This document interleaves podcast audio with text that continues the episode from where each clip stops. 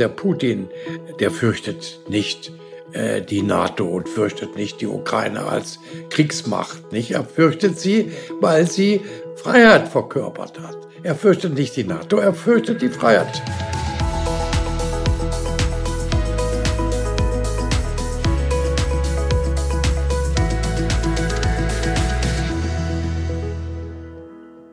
Seit zwei herrscht nun Krieg in Europa und ein Ende oder eine Lösung scheint nicht in Sicht. Und immer wieder hört man von Expertinnen und in den Medien, dass diese Entwicklung absehbar war, dass es Warnungen seitens der russischen Führung gab. Und doch schauen wir im westlichen Europa fassungslos und entsetzt auf die Geschehnisse in der Ukraine. Und was die Menschen dort fühlen mögen, kann ich nicht in Worte fassen. Waren wir vielleicht zu naiv? Haben wir uns zu sehr ausgeruht auf 70 Jahren Frieden in Europa? Als Gesprächspartner haben wir heute zwei sehr kenntnisreiche Gäste. Das ist einmal Gerhard Baum, ehemaliger Bundesminister des Inneren und UN-Menschenrechtskommissar, und unsere Kollegin und Osteuropa-Expertin Mirjam Kusmehl. Und damit herzlich willkommen zur 16. Folge unseres Podcasts Zukunft gestalten, den wie immer Jochen Ahns und ich, Malva Zucker, moderieren. Hallo Jochen erstmal. Hallo Malva, ich grüße dich. Ja, in dieser Podcast-Folge Du hast es gesagt, besprechen wir ein Thema, das uns jetzt schon seit Wochen bestürzt, einen Angriffskrieg mitten in Europa. Und unsere Gäste, die du gerade auch schon erwähnt hast, können uns heute nicht nur auf der politisch-strategischen Ebene dazu eine Einordnung geben. Beide haben, und das ist sehr interessant, ebenfalls persönliche Verbindungen zur Ukraine und zu Russland. Wir erleben das äh, hier jeden Tag auch, dass die Menschen aus der Ukraine, die es können, versuchen, sich auch hier in Sicherheit zu bringen, Schutz in Deutschland zu suchen. Auch das ist ein Thema, über das wir gleich sprechen wollen. Und zwar wollen wir sprechen mit unseren Gästen, denen ich jetzt ein herzliches Willkommen sage, an Gerd Baum und Miriam Kosme. Guten Tag. Ja, ich freue mich. Hallo, Herr Baum. Ich, äh, das Thema ist äh, sehr wichtig und wird uns noch lange begleiten. Wir sind in einer Situation, wie wir sie nach dem Kriege nie hatten. Ein äh, friedlicher Staat wird von einem ständigen Mitglied des Sicherheitsrates überfallen mit dem fadenscheinigen Vorwurf, äh, er sei angegriffen worden. Das ist nun international durch den Gerichtshof in Den Haag widerlegt. Und dieser Staat ist äh, geführt von einem einzigen Mann, der offenbar auf niemanden Rücksicht nehmen muss. Und er verfügt über Atomwaffen. Und er hat uns schon angedroht, einen Atomkrieg uns, äh, die wir die Ukraine verteidigen, weil wir der Meinung sind, dass in der Ukraine die Demokratie verteidigt wird. Es steht also äh, auf dem Spiel die, Demo die Grundordnung des Völkerrechts, wie wir sie nach 1945 eingerichtet haben, oder ein Raubrittertum, wie es äh, jetzt von Putin praktiziert wird. Und er ist ein Kriegsverbrecher. Ist vollkommen klar. Äh, allein die Tatsache, dass er den, äh, der Mannschaft, die in Butscha gemordet hat, jetzt eine Tapferkeitsmedaille verliehen hat, äh, weist ihn schon als Kriegsverbrecher aus, aber vieles andere auch. Er hätte längst schon vor einen internationalen Strafgerichtshof gehört, nämlich durch die Verbrechen in Syrien, dass die Zivilbevölkerung ebenso in Mitleidenschaft gezogen worden wie jetzt, und zwar ganz gezielt Mhm. Und deshalb haben wir jetzt ein Dossier vorgelegt, Frau Leuthers Schnarrenberger und ich, dem Generalbundesanwalt, um äh, festzustellen, wer ist hier schuldig. Und das ist äh, jeder Einzelne. Es kann niemand sich berufen auf Befehlsnotstand. Absolut richtig. Das besprechen wir gleich nochmal im Detail. Ja. ja. Mirjam.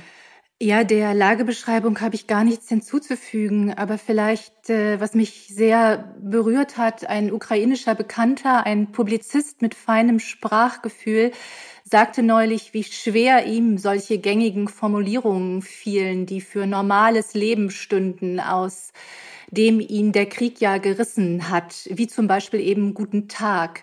Ich wusste genau, was er meint, eben wegen der von dir, Jochen, eben erwähnten persönlichen Gespräche mit Bekannten und Freunden, die eben auf einmal mitten im Krieg sind. Und ich, ich möchte alle ZuhörerInnen bitten, sich da hinein zu versetzen, wie man sich fühlt, wenn man plötzlich heftigster Gewalt und Willkür ausgesetzt ist und zudem noch lesen und hören muss, man gehöre als Land, als Volk vernichtet. Der Vernichtungswahn Hitlers hat mich in meiner Schulzeit sehr beschäftigt und ich hätte nie für möglich gehalten, damit noch einmal so nah, so aktuell und so persönlich zu tun zu haben. Dabei hatte ich jetzt keine Illusionen in Bezug auf Wladimir Putin. Ich bin ja. also quasi nach Moskau gekommen, damals zu Beginn seiner Amtszeit und, und wusste von seiner Skrupellosigkeit, ob des Zweiten Tschetschenienkriegs, ob des Umgangs mit den Regimekritikern im eigenen Land. Hm, meine persönliche Lehre ist, dass Grausamkeit und Menschenverachtung eben nicht begrenzt bleiben. Und darauf zu setzen, dass es begrenzt bleibt, das ist zumindest fahrlässig. Absolut richtig. Ja, ja. Aber Sie haben auch gefragt, haben wir das unterschätzt? Die ja. Antwort ist ja. Wir wussten nicht, dass, also wir konnten nicht äh, damit rechnen, dass er tatsächlich so weit geht diese Truppen, die er ja schon lange an der Grenze aufgebaut hatte, dann in die Ukraine zu schicken. Also so weit würde ich nicht gehen. Es gab ja Versuche, ihn davon abzuhalten, aber wir kannten den Charakter des Regimes lange genug. Es ist ein Unrechtsregime. Äh, Frau Kosmil weiß das aus gemeinsamer Erfahrung, äh, dass die Opposition unterdrückt hat. Nawalny ist der Letzte, der noch versucht hat zu mobilisieren. Er ist mundtot gemacht worden. Memorial, eine wunderbare Nichtregierungsorganisation, ist verboten worden. Und ich weiß, was Krieg bedeutet, Frau ja. Kosmil, was Sie eben gesagt ja. haben. Die Bilder, die ich jetzt sehe, sind meine Kriegsbilder von der Flucht die ich aus dem brennenden Dresden unternommen habe. Meiner Mutter übrigens, mein Großvater, die Familie kommt aus Charkow. Sie sind in der, in der russischen Revolution 2017 aus Enteigen aus dem Land vertrieben worden. Trotzdem habe ich eine tiefe Zuneigung zu den Russen immer gehabt, auch durch meine Mutter, die bis zu ihrem Lebensende sich als Russin gefühlt hat. Also äh, äh, wir dürfen die Russen hier nicht über einen Kamm scheren, aber das verbrecherische Regime muss jetzt deutlich benannt werden. Denn das Appeasement, das wir an den Tag gelegt haben, hat natürlich Putin ermuntert. Und jede freundliche Äußerung jetzt ermuntert ihn weiter. Und wie geht das zu Ende? Er wird aufs Ganze gehen, sage ich. Und selbst wenn er jetzt eine geteilte Ukraine akzeptiert, wird er nicht ertragen, dass eine unabhängige Demokratie jetzt westlich orientiert äh, in seiner Nähe existiert. Das heißt, er wird weitermachen. Er bedroht ja jetzt schon Moldawien und Finnland.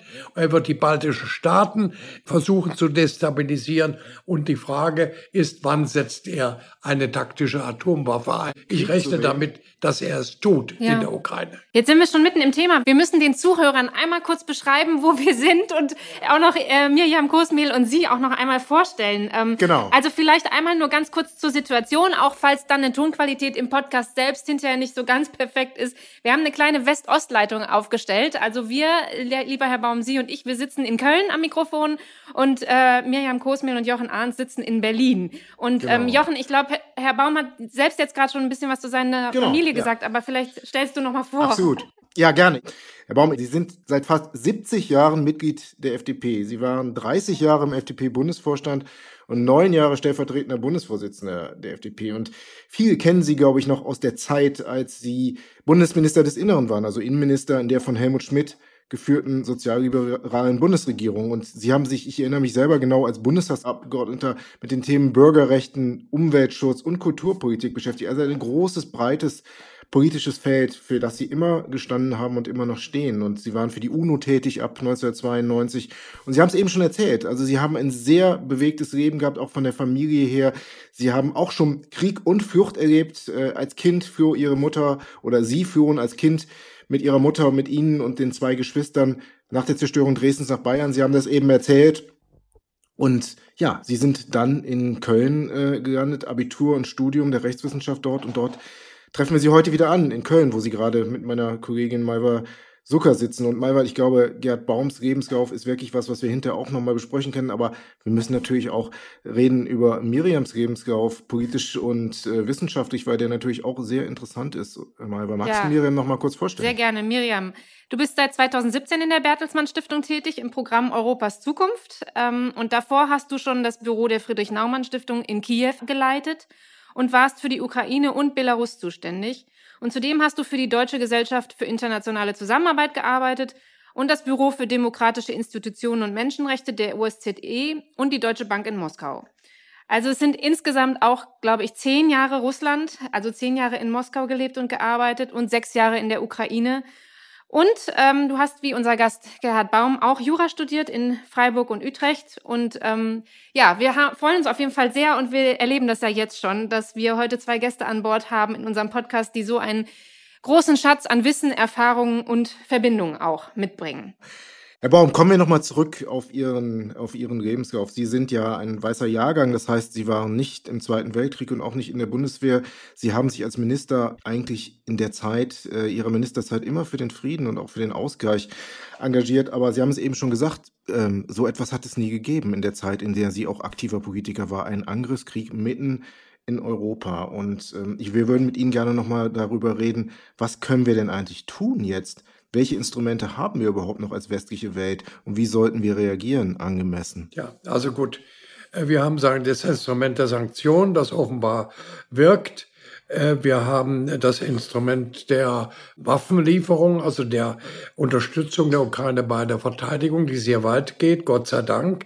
Immer wieder mit einem gewissen Zö von einem gewissen Zögern begleitet, auf deutscher Seite, das ich äh, überhaupt nicht verstehe. Und wir haben das Recht, das Recht gegen die Gewalt, das Recht gegen das Recht des Stärkeren. Und das äh, findet auf verschiedenen Ebenen statt. Auf der internationalen Ebene haben wir seit 2002 einen internationalen Strafgerichtshof, der ermittelt jetzt. Wir haben äh, auf der nationalen Ebene, ich habe das schon erwähnt, das Völkerstrafrecht. Das heißt, wir können nach dem Weltstrafprinzip jede jedes Kriegsverbrechen irgendwo auf der Welt vor deutschen Gerichten verhandeln und aburteilen. Und deshalb setzen wir jetzt darauf, dass das hier in Deutschland geschieht, parallel zu dem, was in Den Haag geschieht. Und das hat, wie ich eben schon versucht habe auszuführen, eine Wirkung, so hoffen wir in den Krieg hinein, dass wir denen, die jetzt äh, Zivilbevölkerung angreifen, in perfider Weise die Zivilbevölkerung in den Krieg hineinziehen, gezielt, dass wir ihnen sagen, ihr seid äh, schuldig, Kriegsverbrechen, Verbrechen gegen die Menschlichkeit, ganz gleich, ob ihr hier im Lande seid oder nicht. Wir können eine Anklage erheben durch den Generalbundesanwalt und auch Haftbefehle ausstellen. Das ist der deutsche Beitrag im Bereich des Rechts. Ansonsten natürlich ist Politik gegenüber Putin ähm, gescheitert. Er widersetzt sich und er wird sich weiter widersetzen. Und wenn, wenn er irgendwelche Zugeständnisse macht, sind das keine auf Dauer. Er bricht jeden Vertrag und glaubt sich in einer Mission geradezu religiöser Art zu befinden, ein Großrussland wiederherzustellen aus Belarus, Ukraine und Russland. Und das ist seine Mission. Da kommt man mit, mit äh, Argumenten, wie wir sie für wichtig halten, also was ja. leidet die Bevölkerung in Russland, kommt man überhaupt nicht dran. Er hat das Volk bisher im Griff durch seine äh, Propagandapolitik. Er sagt, ich verteidige euch gegen den bösen, dekadenten, gottlosen Feind, der unser Land vernichten will. Eine Unsicherheit ist China. China ist nicht beglücklich über diesen Krieg. China ist eine Handelsnation. Äh, jemand hat jetzt bösartigerweise gesagt oder zutreffenderweise gesagt, Russland ist eine Tankstelle mit Atomwaffen. Ja, also mhm. sie ist ein Rohstofflieferant mhm. mit einem Wirtschaftspotenzial, das unter dem von Italien liegt. Eine Großmacht, ja. die aufgerüstet ist und einen Sitz im Sicherheitsrat mit Vetorecht. Das ist die Stärke. Also was wir machen können, ist äh, über das hinaus, was ich eben erwähnt habe, sehr begrenzt. Wir müssen uns auf das Schlimmste einrichten. Ja, Miriam, die Bertelsmann Stiftung beschäftigt sich in mehreren Kontexten eh auch schon lange, also grob gesagt mit der politischen Lage Osteuropas. Hast du denn eine eindeutige Antwort darauf, wieso jetzt genau die Ukraine? Also ich meine, wir wissen natürlich alle, wie schon angesprochen, die Ukraine aus russischer Perspektive geografisch und ethnisch sollte zu Russland gehören und äh, die Grenzen nach dem Fall der Sowjetunion werden offensichtlich nicht akzeptiert von Russland. Aber musste Putin eventuell auch in der Entwicklung der Ukraine selbst vielleicht auch eine Bedrohung sehen? Es ist ganz andersherum, Malva. Aus Russland hat es immer wieder systematische Angriffe gegen ukrainische Eliten gegeben, gegen die ukrainische Sprache, gegen die Kultur, gegen die ukrainische Staatlichkeit. Zu keiner Zeit hat die Ukraine Russland bedroht also militärisch. Im Gegenteil hat sie ja ihre Atomwaffen nach ihrer Unabhängigkeit freiwillig abgegeben. Ihr offenes politisches System, ihre, ihre offene Gesellschaft äh, fordert allerdings das Herrschaftssystem des Autokraten Putin heraus, so wie unsere liberalen Demokratien der EU eben auch. Äh, deshalb wird ja, äh, Herr Baum hat es eben angedeutet, in den russischen Staatsmedien immer gestichelt, wie krank Europa sei mit seinen Freiheiten, wie schlecht es funktioniere mit seinen Auseinandersetzungen. Und wenn sich nun die Nachbarin so entwickelt, also die Ukraine, wie es nach gängiger russischer Indoktrinierung nicht sein kann, ist das natürlich eine riskante Entlarvung von Wladimir Putin, also von seinem Herrschaftsmodell auf der Basis von Gewalt. Also inzwischen sind ja auch eine Menge Russinnen oder waren zum Teil sind sie es noch in die Ukraine emigriert. Zuletzt äh, aus Belarus äh, die Menschen, die dem harten und willkürlichen Vorgehen gegen die friedlichen Proteste dort äh, entgehen wollten. Und weil die Ukraine eben auch moderner als Russland ist, äh, einer, einer, einer positiven, zukunftsgerichteten Idee folgt. Und äh, wir haben in einer Studie die Zusammenhänge von Demokratie, Rechtsstaatlichkeit und Korruptionsbekämpfung auch in der Ukraine untersucht. Und dabei ist uns immer wieder ins Auge gestochen, wie beharrlich die ukrainische Gesellschaft ist darin, das Ende von Rechtsbeugung einzufordern. Und eine Studie zu den Dezentralisierungsreformen zeigt, wie nach dem Euromaidan, also nach der Revolution der Würde, der Machttransfer von oben nach unten begann. Also bei allen regionalen Unterschieden wurden Transparenz und lokale Selbstverwaltung gestärkt. Und äh, wenn ich das noch sagen darf, dass das so umfassend in Bewegung geriet in der Ukraine, ist übrigens mit ein Grund für die Widerstandsfähigkeit, die Resilienz, die wir aktuell beobachten. Also ich meine die Bilder von den friedlichen Demonstranten, die sich Panzern entgegenstellen, Bewaffnete direkt ansprechen, mutig und klar sagen, dass sie sie nicht da haben wollen. Äh, sie mögen bitte zurück nach Russland gehen. Sie seien nicht gerufen worden. Ja, danke schön, Miriam. Wir würden gerne mit Ihnen, mit euch nochmal darüber sprechen, was das, was du gerade geschildert hast, auch für die Menschen tatsächlich bedeutet im Moment, für die gegenwärtige Situation in der Ukraine. Wir wissen, Herr Baum, dass Sie und wir wissen, dass du, Miriam, dass ihr ja, Menschen, Freunde, Bekannte in der Ukraine und auch eben natürlich in Russland habt. Und wie sind da die Einschätzungen, Herr Baum? Was hören Sie von den Menschen in der Ukraine oder in Russland, die Sie kennen? Wir haben sehr Kontakte jetzt hier, hier arbeitet er mit einem ähm, Anwalt zusammen, der auch die Strafanzeige mitarbeitet hat, der äh, in Kiew geboren ist, der sehr viel Kontakt hat. Wir haben Kontakte zu Flüchtlingen. Aber ich möchte noch ein Wort sagen zu dem, was Frau Kosmal eben zutreffenderweise ausgeführt hat. Die Russen, der Putin, der fürchtet nicht äh, die NATO und fürchtet nicht die Ukraine als Kriegsmacht. Nicht? Er fürchtet sie, weil sie Freiheit verkörpert hat. Er fürchtet nicht die NATO, er fürchtet die Freiheit, genau wie Lukaschenko, nicht wahr? Das ist das eigentliche Problem und äh, er verteidigt ja nicht nur irgendeine Idee, er verteidigt eine, eine kleine Clique, die sich in Russland die Macht erarbeitet hat oder die Macht äh, genommen hat und das Land ausplündert. Das sind Machtkämpfe, die bemäntelt werden mit, mit äh, Vorurteilen. Frau Kosme, Sie wissen ja, es gibt zwischen Russen und Ukrainern gab es keine äh, politisch und äh, keine Zeit der ewigen Übereinstimmens.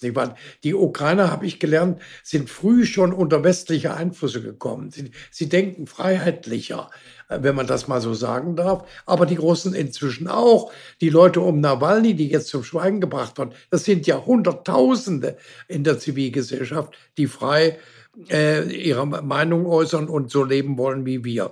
Und noch etwas, Sie haben gefragt, was kann man tun? Ich bin der Meinung, ganz wichtig ist, die Freiheit zu verteidigen. Überall. Bei uns ist es ja auch nicht von Pappe mit wachsendem Rechtsextremismus und, und äh, Leuten, die äh, sich äh, mit Verschwörungstheorien der, der Realität verweigern. Nein, ich habe ein Buch geschrieben, das heißt Freiheit, da spüre ich den Gefahren nach, denen wir ausgesetzt sind. Gefahren unseres, die unserem Grundgesetz drohen. Ich habe Politik gemacht nach dem Kriege unter den Erfahrungen, die ich gesammelt habe im Kriege noch, in der Nachkriegszeit, als die Nazis alle noch da waren. Wir müssen hier die Demokratie verteidigen. Wir müssen sie in Europa verteidigen, wie die Franzosen jetzt mit der Wahl von Macron. Aber das ist noch nicht zu Ende. Wir müssen Europa stärker aufstellen. Wir müssen mutiger sein in der Verfolgung des, des äh, europäischen Projekts. Und wir müssen die Freiheit überall verteidigen. Ich schreibe übrigens gerade ein neues Buch, Menschenrechte. Ich war ja viele Jahre, wie Sie gesagt haben, Menschenrechtaktivist und mache jetzt deutlich, wie gehen wir eigentlich mit, mit Staaten um, die autoritär sind. Wie begegnen wir einem Trend, einem weltweiten Trend zu mehr autoritären Verhaltensweisen? Die Demokratie muss verteidigt werden, so wie das die Ukraine jetzt vormacht, bewundernswert. Vormacht. Ja, genau. Gehen wir dann nochmal zurück in die Ukraine, zu den Menschen in der Ukraine. Miriam, ich weiß, du hast ein sehr enges Netzwerk durch deine Arbeit äh, in Moskau und in der Ukraine. Was hörst du von den Menschen, die dir nahe sind? Mm, naja, das äh, Besondere ist ja, dass äh, zu uns jetzt aktuell die Menschen kommen, deren Lebensraum durch Raketen und Beschuss entweder schon massiv zerstört worden ist oder zerstört wird. Also von meinen persönlichen Kontakten ist einzig ein Paar im Pensionsalter in Deutschland, dessen Wohnung in der Nähe eines wichtigen Ministeriums liegt und die deshalb zu Recht Luftangriffe fürchten. Alle anderen sind allenfalls in die Westukraine gezogen und sind auf unterschiedliche Art und Weise äh, emsig, also äh, weniger beziehungsweise angepasst in ihren eigentlichen Berufen und vor allen Dingen darauf fokussiert, irgendwie, wie sie können, im Widerstand nützlich zu sein. Es ist ähnlich wie zu Maidan-Zeiten, nur viel übergreifender. Und diese gesellschaftliche Aktivität, das ist auch der Grund für die bislang von Russland nur im Donbass praktizierte Strategie, sich eben die besonders aktiven Menschen herauszugreifen, sie verschwinden zu lassen. Wir hatten das mit einigen Bürgermeistern jetzt in den besetzten Städten, äh, sie zu foltern oder umzubringen und so den Rest in Angst und Schrecken zu versetzen, damit in Passivität oder eben in die Flucht zu schlagen. Und äh, ich habe es ja eben schon erwähnt, mit diesem Krieg gegen die Ukraine trifft es jetzt auch schlimm die, die dort eigentlich Zuflucht gefunden hatten, also aus Russland oder aus Belarus. Wir haben in einer Studie zu Syrien 2018 darauf hingewiesen, äh, wie das Putin-Regime Flucht eben auch systemisch befördert. Und Minsk und Moskau haben da ja im vergangenen Jahr nochmal angeknüpft, als sie Geflüchtete gezielt an die EU-Grenze gebracht haben. Also um die vermeintliche Gegenspielerin EU herauszufordern, aber eben auch als Botschaft an die eigenen Bürger, die Freiheit wollen. Guckt mal, die lassen die Menschen gar nicht rein, beziehungsweise setzen Gewalt an, an ihrer, ein an ihrer Grenze. Im Westen reden sie eben bloß von Werten. Dass es sich dort besser lebt, ist, ist ein Fake. Äh, und äh, Herr Baum hat es eben gesagt, also diese Art und Weise des Engagements, des aktiven Engagements, diese Resilienz ist etwas äh, Beispielhaftes und aus meiner Sicht so selten Gesehenes. Also sowohl jetzt in der Ukraine seit 2013, 14, auch in Belarus eben nach der durch Lukaschenko so dreist gefälschten Wahl mit den vorherigen schon äh, ja, äh, starken Verletzungen von Bürgerrechten, wo sich eben auch die Gesellschaft viel entwickelter gezeigt hat als ihre eigentliche äh, Regierung. Danke, Miriam, für diese Einschätzung. Ich glaube, da kann man noch mal über viele Fragen nachdenken, wie, ähm, ja, wie diese Kriegsführung auch in Bezug auf die Flüchtlinge funktioniert. Herr Baum, ich wollte mit Ihnen ganz gerne noch mal über das Thema sprechen, was Sie eben angesprochen haben, nämlich das Thema Menschenrechte, für das Sie sich in Leben lang engagiert haben und jetzt auch wieder tun. Eine der größten Garanten der Menschenrechte müssten eigentlich die Vereinten Nationen sein. Ähm, gibt es da eine Hoffnung, die Sie in die Vereinten Nationen setzen, um das Leid der Menschen in der Ukraine zu stoppen? Ja, ja. Also die, die so äh, niederreden, wie das jetzt geschieht, würde ich die Vereinten mhm. Nationen nicht. Also ich war ja sechs Jahre, da, da habe ich die deutsche Delegation im Menschenrechtsrat geleitet und weiß, was dort geschieht. Da werden Berichte gemacht, da werden Resolutionen beschlossen, Berichte gemacht, zum Beispiel über Folter, über politische Gefangene. Über äh, die Menschenrechtsverletzung durch, im Internet. Also ist eine, eine Fülle von, von, von Wissen und Beweisen und Meinungen werden da zusammengetragen. Äh, die Vereinten Nationen haben jetzt den Sicherheitsrat sozusagen überstimmt in einer mhm. historischen Entscheidung. United for Peace es war eine, eine Entschließung 1950 auch gegen die Russen und haben der Sieger der Generalversammlung hat also mit 140 Stimmen eine sehr große Mehrheit bei einer Reihe von Enthaltungen Russland verurteilt. Das, äh, das ist also eine Möglichkeit, ein wenig das Veto abzumildern. Das ist eine Berufungsgrundlage auch für uns jetzt, wenn wir der Ukraine helfen. Die Generalversammlung steht hinter uns. Also äh, ich finde, man sollte die Vereinten Nationen nicht gering schätzen. Mhm, ja. Und sie haben auch jetzt eine Funktion. Gutierrez fährt jetzt nach Moskau mhm. und nach Kiew. Ja. Kiew mal sehen. Äh, das ist ein Signal. Die Vereinten Nationen sind auch drin in dem Konflikt und bewerten ihn und verurteilen ihn. Also, und Sie haben, ich möchte noch ein Wort sagen, Frau Kosmel, die Studien, die Sie erwähnen in der Stiftung, sind sehr wertvoll. Kann nur empfehlen, diese Studien zu beherzigen. Auch die deutschen Politiker sollten das tun, die bisher viel zu wenig wissen über das Land, über die Länder. Und Belarus, äh, die wunderbare, eine der wunderbaren Frauen, Maria Kalinowska, ja, die den Menschenrechtspreis äh, der, meine, unserer Stiftung hier, meiner Frau und mir bekommen hat, ist gestern 40 Jahre alt geworden. Sie hat noch zehn Jahre Strafhaft vor sich, weil sie sich geweigert hat, das Land zu verlassen. Das heißt, mhm. geweigert hat, äh, die Gleichgesinnten zu verlassen. Und Nawalny sitzt auch unter gleichen Bedingungen. Also diese Unterdrückung der Zivilgesellschaft, äh, das hätte uns schon lange äh, aufmerksam machen müssen. Ja, alle stimmt. diese Gesten, ja, irgendwie müsse man Putin verstehen, habe ich wirklich zum Kotzen gefunden. Man muss Russland so verstehen wie Nawalny, habe ich geschrieben. Ja, das sagen ja auch der ukrainische Präsident Zelensky und auch zum Beispiel der Bürgermeister von Kiew, Klitschko, die auch immer wieder darauf hinweisen, äh, dass die Ukraine eben, was Sie auch vorhin schon gesagt haben, beide nicht nur sich selbst verteidigt, sondern eben die EU verteidigt, Europa verteidigt und unsere gemeinsamen Werte verteidigt. Und das ist doch einigermaßen bitter, dass ein einziges Land unverschuldet plötzlich in der Rolle ist, mit dem Leben der eigenen Bürger in Gesamteuropa ja. zu verteidigen und dafür halt auch zu sterben. Ähm, und auch die EU sieht es ja tatsächlich eigentlich als ihre Aufgabe, den Frieden zu fördern. Die Ukraine hat jetzt den Beitrittsstatus beantragt. Die Republik Moldau und Georgien haben sich angeschlossen. Mhm. Wie beurteilen Sie da denn dann die Reaktion der EU und was halten Sie da für richtig? Ich halte das für absolut richtig.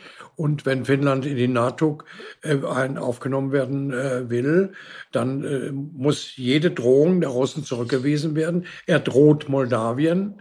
Nicht? Also ähm, ich habe das ja eben schon ausgeführt. Der Mann hat ein Konzept, das spult der ab. Da sollten wir uns nichts nichts vormachen. Und das wird uns auch, muss man auch mal deutlich sagen, das wird uns treffen. Das trifft ja uns jetzt schon in unserem Lebensunterhalt. Wir werden Opfer bringen müssen. Die Zeit hat sich geändert, wenn wir mhm. gleichzeitig noch die Klimafrage stemmen wollen. Absolut, ja. Und andere Probleme. Was, was, das heißt also, es wird nicht so fröhlich weitergehen bei uns. Wir müssen uns auf die neue Weltlage einstellen und die Politiker sollen das endlich mal sagen. Ja. ja. Herr Baum, Sie haben das eben schon gesagt, dass Sie persönlich sich auch äh, engagiert haben und gemeinsam mit der ehemaligen Bundesjustizministerin Frau Leuthauser-Schnarrenberger eine Anzeige beim Generalbundesanwalt in Karlsruhe äh, vorgelegt haben gegen Putin, gegen, da geht es halt um mögliche Kriegsverbrechen. Wie geht denn das da jetzt weiter? Ja, also wir haben ein, genauer gesagt ein Dossier vorgelegt mit ja, 140 ja. Seiten. Mhm. Wir haben eine Reihe von Fällen, die wir alle kennen äh, aufgelistet. Wir haben sie zugeordnet dem deutschen Völkerstrafrecht. Es gibt ein deutsches Völkerstrafrecht, mhm. das muss man dem Publikum sagen. Mhm. Und wir haben Tätergruppen den Taten zugeordnet, also Material geliefert, um weiter äh, in, in den Ermittlungen voranzugehen. Wir erwarten vom Generalbundesanwalt, dass er Fälle jetzt herausgreift und sozusagen äh, symbolisch auch für andere Fälle Kriegsverbrecher nennt und sie auch äh, die Eingriffsschwelle ist für ihn relativ niedrig, dass er Kriegsverbrecher nennt und dass er ihn, äh, wenn es äh, auch mit Haftbefehl droht und ihnen sagt, es ist keine Verjährung, euer ganzes Leben bleibt ihr Kriegsverbrecher. Mhm. Ja. Und das ist eine Hilfe, die wir geleistet haben. Der Generalbundesanwalt ermittelt ohnehin. Wir wollen das verstärken und der Justizminister Buschmann äh, hat das hat sich auch uns mal deutlich dazu geäußert. Also wissen Sie, wir sind Deutsche und wir sollten jetzt das, was wir können und wir haben ein deutsches Recht, auch nutzen. Das ist die Ausgangsposition gewesen von Frau Lauthäuser und mir. Okay. Danke. Ja, dann, ähm, wir haben es auch schon ein bisschen gestriffen, aber vielleicht noch einmal die Frage, weil Sie haben jetzt äh, das Recht angesprochen, die Wirtschaft angesprochen, die Waffenlieferungen. Aber ja, vielleicht, was können wir noch mehr tun für die Menschen in der Ukraine hier in Deutschland? Na gut, jeder auf seine Weise. Ich habe also eine ganze Reihe von Bekannten, die haben Flüchtlinge aufgenommen. Ich bin Vorsitzender des Kulturrats Nordrhein-Westfalen. Da sind 80 Verbände aller Kultursparten äh, drin. Wir haben ein Programm entwickelt, Kultur hilft Kultur. Das heißt also, Menschen aus der Kulturszene, die zu mhm. uns kommen, in Verbindung zu bringen mit mit Menschen in der Kulturszene hier. Und das wird auch finanziert. Wir haben durchgesetzt, dass das Land finanziert sind bereits 600.000 Euro ausgegeben worden. Da gibt es Ateliers, da gibt es äh, Aufführungen, da gibt es Studios für bildende Künstler, äh, Partnerschaften äh, der, unserer Verbände an allen Bereichen, die wir abdecken. Also das ist ein Beitrag, den wir hier leisten. Wir haben ein ganzes Netzwerk aufgebaut, um diese Verbindung, also eine kulturspezifische Hilfe aufzubringen. Das ist nicht die Lebenshaltungskostenhilfe und mhm. die, die nach den allgemeinen Gesetzen passiert, sondern wir wollten da ein Signal setzen der Kulturszene, wie es auch viele andere tun. Ja, Mirjam, ich würde vielleicht noch mal gerne auf das zurückkommen, was Herr Baum auch angesprochen hat, nämlich der europäische Weg der Ukraine oder der Weg der Ukraine in die, in die EU, wie Ursula von der Leyen äh, es ja auch klar formuliert hat. Ich denke, der Kandidatenstatus für die Ukraine, auch wenn er jetzt an der aktuellen Situation äh, nichts ändert, wäre ein starkes politisches Signal eines Strategiewechsels der EU. Auch etwas, was äh, das Vertrauen der Menschen eben stärken würde in der Ukraine, jetzt in dieser schwierigen Zeit in eine gemeinsame europäische Zukunft. Äh, ich weiß, es gibt Bedenken äh, angesichts des komplexen Verfahrens, aber die Ukraine würde ja auch nicht bei Null anfangen aufgrund der 2014 unterzeichneten Verträge. Äh, es gibt ja schon Vorläufer des Beitrittsprozesses und äh, einiges äh, von den Verpflichtungen findet sich ja schon in diesen im Assoziierungsvertrag und in den entsprechenden Vereinbarungen für die tiefe und umfassende Freihandelszone wieder. Also ich denke, wir sollten weniger darüber debattieren, wie komplex das Verfahren ist und stattdessen diese Herausforderung anpacken. Das ist ein ganz wichtiger Hinweis. Unterstütze ich voll und ganz, Frau Kosbeck. Wäre auch ein ganz ermutigendes Signal für die Ukrainer. Hm. Ja, danke schön. Vielen Dank, Miriam Kosmil, vielen Dank, Herr Baum, ähm, für diese ja, sehr offene Debatte, die uns, glaube ich, lehrt in der Zusammenfassung, dass wir konsequent sein müssen, dass wir hingucken müssen, ja. dass wir nicht nachgeben ja. müssen dort. Das scheint mir wichtig zu sein, diese Konsequenz. Ich hätte noch eine kurze Nachfrage, Herr Baum, weil Sie haben das eben angedeutet. Sie haben gesagt, dass dieses Land, das Deutschland, sich auch dadurch verändern wird, durch das, was passiert, dass wir Opfer werden bringen müssen, dass das Ganze sich verändern wird. Können Sie das nochmal genauer sagen, was Sie glauben, auch als jemand, der 30, 40 Jahre lang Politik gemacht hat, was Sie glauben, worauf die Leute sich einstellen müssen, wenn wir konsequent gegen diesen Angriffskrieg Russlands vorgehen wollen? Also einmal äh, wird es äh, finanzielle Belastungen geben, mhm. äh, erhebliche, auch äh, mhm. natürlich durch die Ukraine, durch die Ukraine-Hilfe, durch die Flüchtlingshilfe. Wir sind damit verantwortlich. Wir müssen also unser Leben darauf einstellen. unabhängig jetzt von der Ukraine habe ich ohnehin das Gefühl, dass wir uns mal besinnen müssen. Äh, leben wir denn nicht eigentlich über unsere Verhältnisse? Haben wir uns zu wohlig eingerichtet? Haben wir eine trügerische Normalität gelebt, die also die Gefahren mhm. ausgeblendet haben, äh, denen wir alle, die ganze Menschheit ausgesetzt ist? Muss es nicht irgendwo eine Art Neubesinnung geben, wie nach 45, als die Menschheit in Entsetzen vor dieser Barbarei des vorigen Jahrhunderts stand und gesagt hat, wir in die erste Satz der UN-Charta, nie wieder Krieg, ja? ja. Oder das Gewissen der Menschheit ist zutiefst verletzt worden, steht in der allgemeinen Erklärung der Menschenrechte. Ist das jetzt nicht auch der Fall, dass wir uns mal zusammensetzen, die Menschheit zusammensetzen müssen und sich fragen muss, was ist eigentlich das humanitäre Völkerrecht? Was bedeutet Cyberwar, Cyberkriege, äh, diese neuen Gefahren? Was ist das Internet äh, für unsere Menschenwürde? Wo wird sie zerstört? Wo werden wir zum gläsernen Menschen, zum Hassobjekt? Es ist eine Zeitenwende, die über den Krieg, den wir jetzt besprochen haben, hinausgeht. Sich dessen bewusst zu werden, wäre ganz wichtig. Ja, danke. Das lassen wir jetzt, glaube ich, hier mal ein bisschen nachhallen, diesen Appell. Und ähm, jetzt sind wir auch schon fast am Ende unseres Podcasts angegangen. Malva, magst du vielleicht unsere Gäste verabschieden? Ja, also wir danken Ihnen sehr. Es war uns eine große Ehre. Es war schön, hier in Köln zu sein und auch liebe Grüße an Berlin. danke, danke. Miriam. Danke. Gut, gute Fragen. Äh, und danke für Ihr Interesse. Klar. Und äh, schön, Frau Kosmel, dass wir uns auf diese Weise mal wieder gesehen haben. Freut uns auch, ja. Hat mich auch sehr gefreut, Herr Baum. Sehr, sehr schön. Dank.